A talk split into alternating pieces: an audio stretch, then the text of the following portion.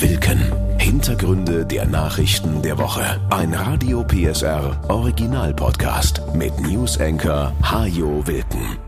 Hallo und willkommen. Hier ist die Ausgabe vom 3. Februar.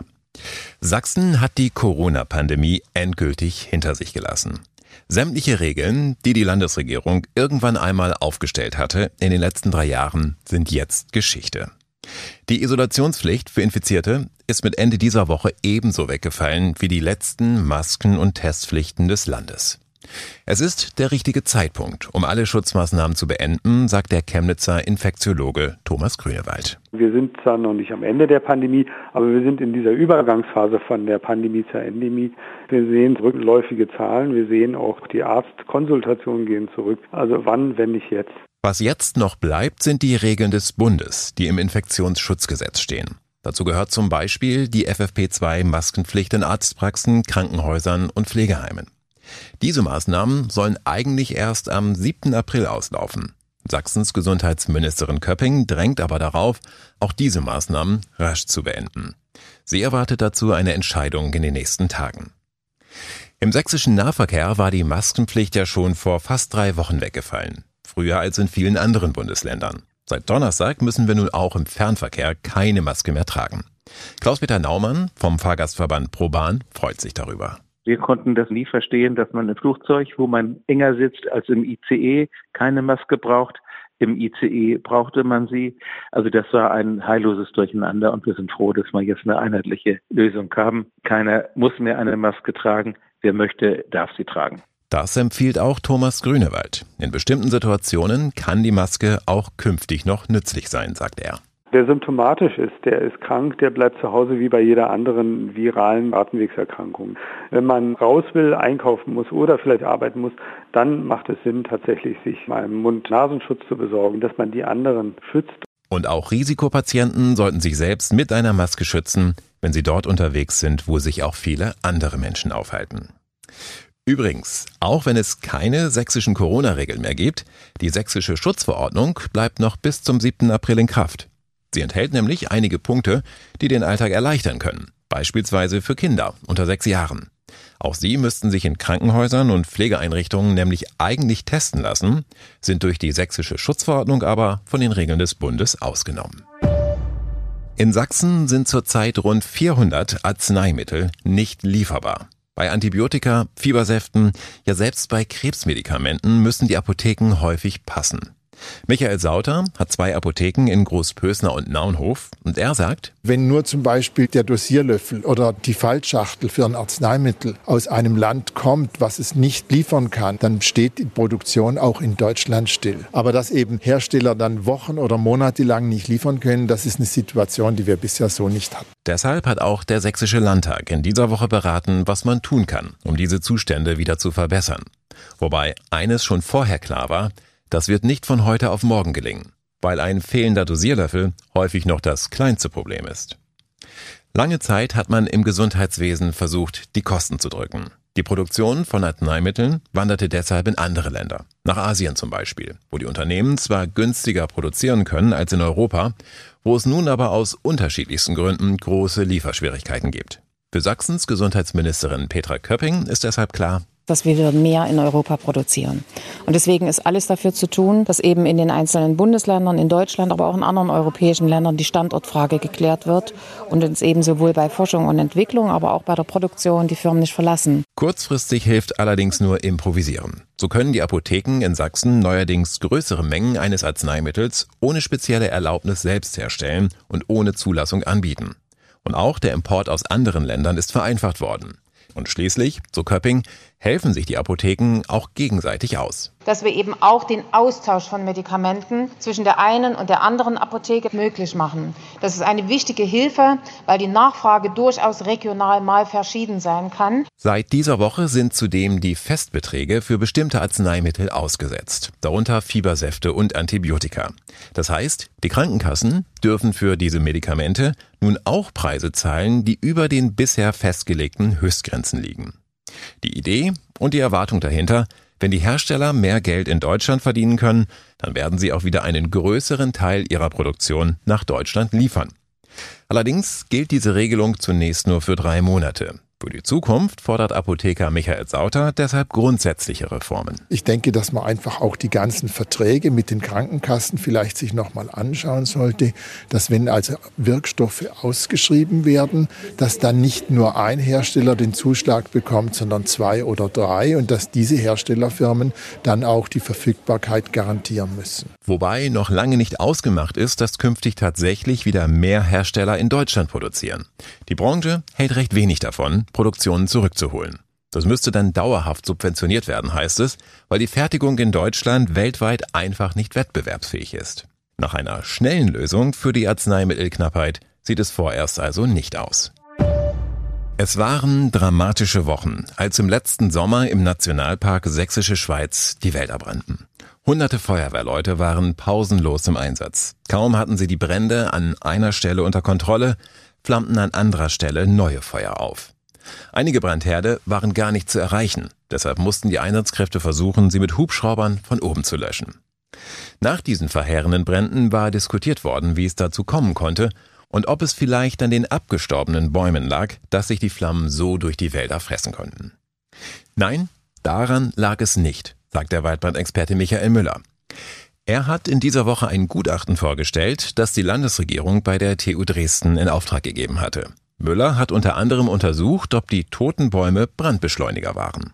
Ergebnis? Die Feuer sind sogar vergleichsweise langsam gelaufen, die Bodenfeuer. Da ist man also im Tiefland durchaus höhere Ausbreitungsgeschwindigkeiten gewohnt. Die Hauptausbreitung fand statt durch Flugfeuer, das heißt brennende Teile lösen sich aus den Kronen oder aus brennenden Bereichen und fliegen über die Feuerfront hinweg und schlagen irgendwo ein und erzeugen ein neues Feuer. Es gibt also keinen Grund, den Waldboden zu fegen und das Totholz einzusammeln, so Müller.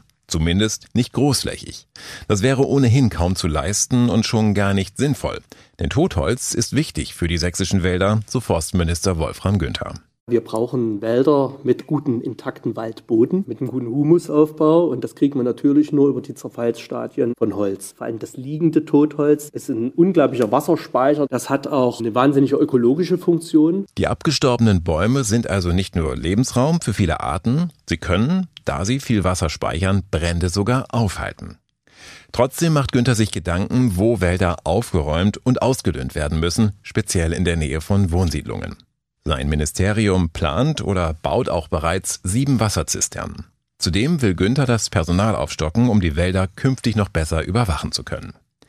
Brandschneisen, die von Katastrophenschützern auch immer wieder angemahnt werden, sind dagegen in der sächsischen Schweiz gar nicht umzusetzen, so noch einmal Michael Müller. Wir wissen nicht, wo es das nächste Mal brennen wird. Wir wissen die Ausbreitungsrichtung nicht. Und die Hauptausbreitung ist Flugfeuer. Da würden solche Dinge gar nicht nutzen und stellen sich die Eingriffe in einem Gebirgslager dieser Art vor. Es würde Erosionsfolgen haben. Sie können das nicht freihalten. Sie können ja nicht flügen wie im Tiefland. Also insofern ist das keine Option und es hätte auch nichts genutzt. Im März wird noch der Bericht einer Expertenkommission erwartet, die die Ursachen der Waldbrände ebenfalls untersucht hat. Auch davon sollen die weiteren Maßnahmen abhängen.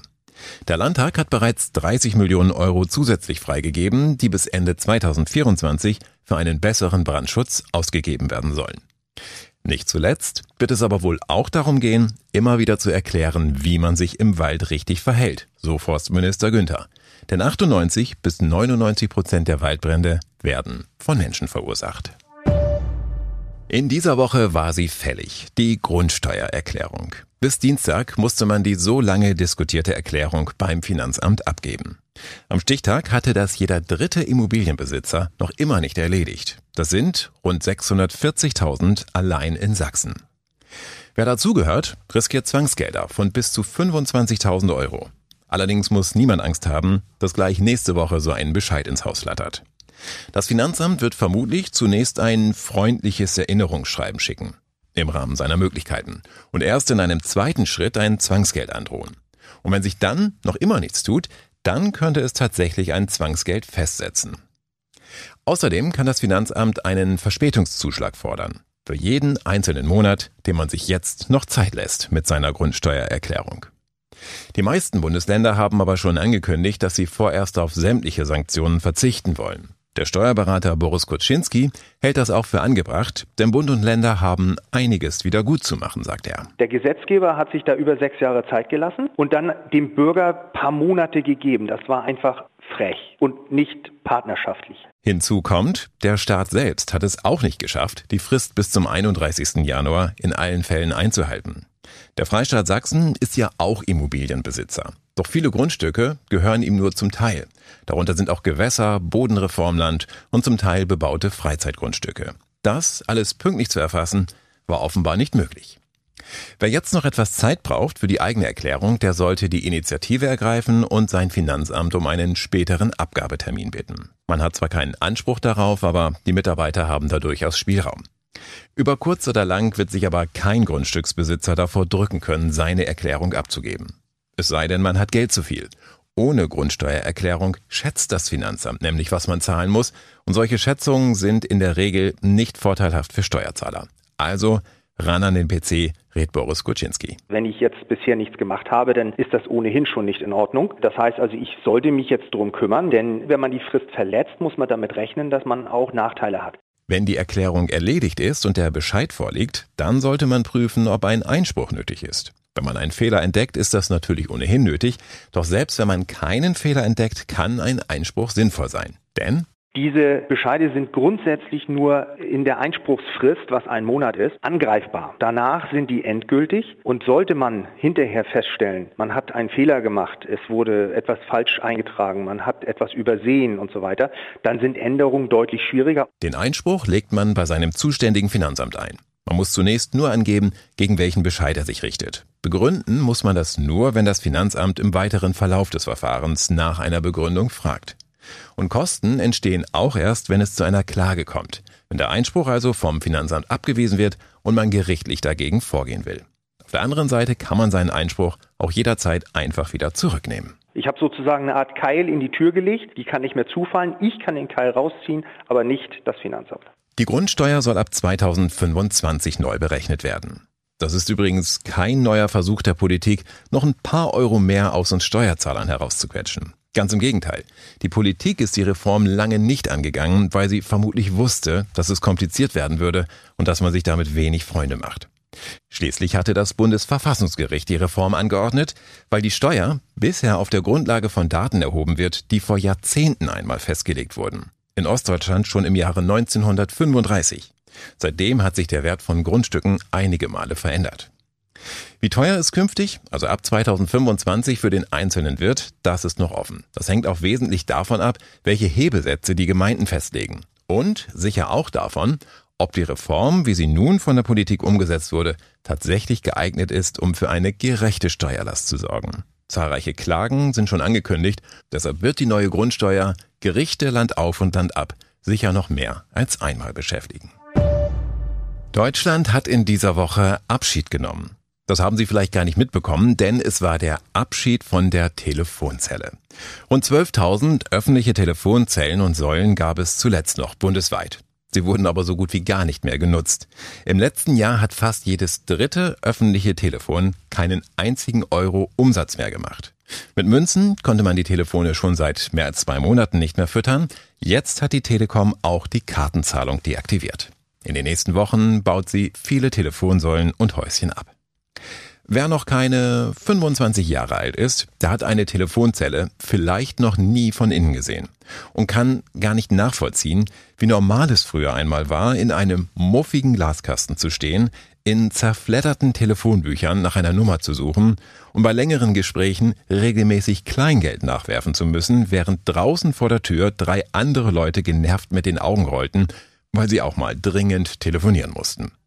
Die Telefonzelle war ein besonderer Ort. Hier wurden Probleme gewälzt, Termine gemacht, getratscht, geheult und ständig geraucht. Jedenfalls roch es da immer so. Oder oder noch schlimmer.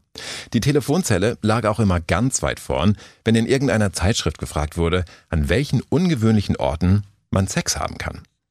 Und sie hat so manche Haupt- oder Nebenrolle im Kino gespielt. Clark Kent nutzte sie als Umkleidekabine, um in sein Heldenoutfit als Superman zu schlüpfen.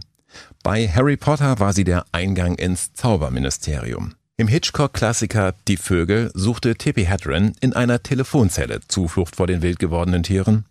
Und auch Moritz Bleibtreu stand in einer Telefonzelle, als er im Film Lola rennt Franka Potente offenbarte, dass er in 20 Minuten einen Supermarkt überfallen wird, wenn Lola bis dahin nicht bei ihm ist. Mit dem Abbau der Telefonzellen geht eine Ära zu Ende. Viele der kleinen Häuschen haben aber noch ein zweites Leben. Als Bücherschrank, Geräteschuppen im Garten oder sogar als Minidisco, wie es sie gleich mehrere in Berlin gibt. Rund 3000 Telefonsäulen bleiben übrigens stehen und werden zu sogenannten Smart Cells umgebaut. Sie sollen die 5G-Technik in die Innenstädte bringen und zum Beispiel in Fußgängerzonen für gute und schnelle Internetverbindungen sorgen. Selbst mit dem Smartphone in der Hand kann es künftig also hilfreich sein, eine Telefonsäule in der Nähe zu haben. Das war Wilken. Hintergründe der Nachrichten der Woche mit Newsenker Hajo Wilken. Dieser Radio PSR Original Podcast ist eine Produktion von Regiocast, deutsches Radiounternehmen.